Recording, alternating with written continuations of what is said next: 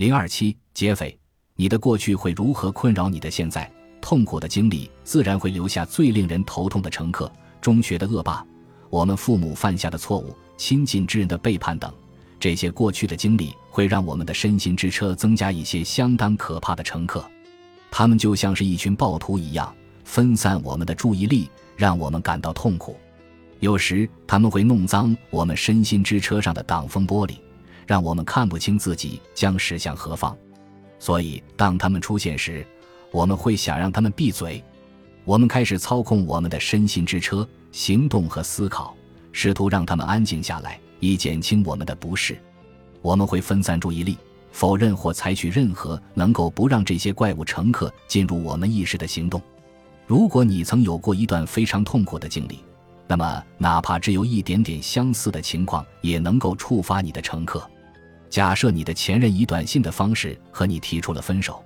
但是对方在回复了你的上一条信息之后稍微沉默了一会儿，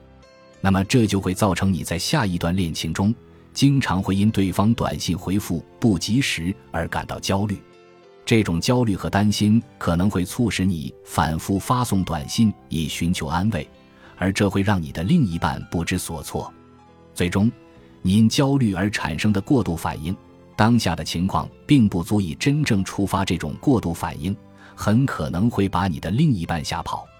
通过这个例子。你可以看到，我们的乘客引起的反应会给我们的生活带来很大的麻烦。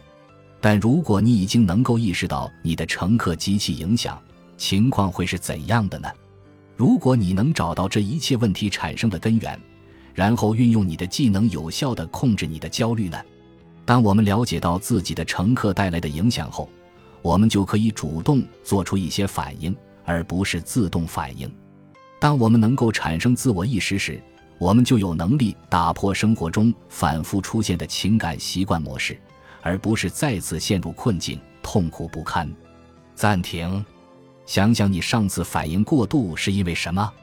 你将在第五章中学到如何确定自己的乘客和情感习惯模式。但现在思考一下，这种强烈的反应可能与你的乘客有着怎样的关系？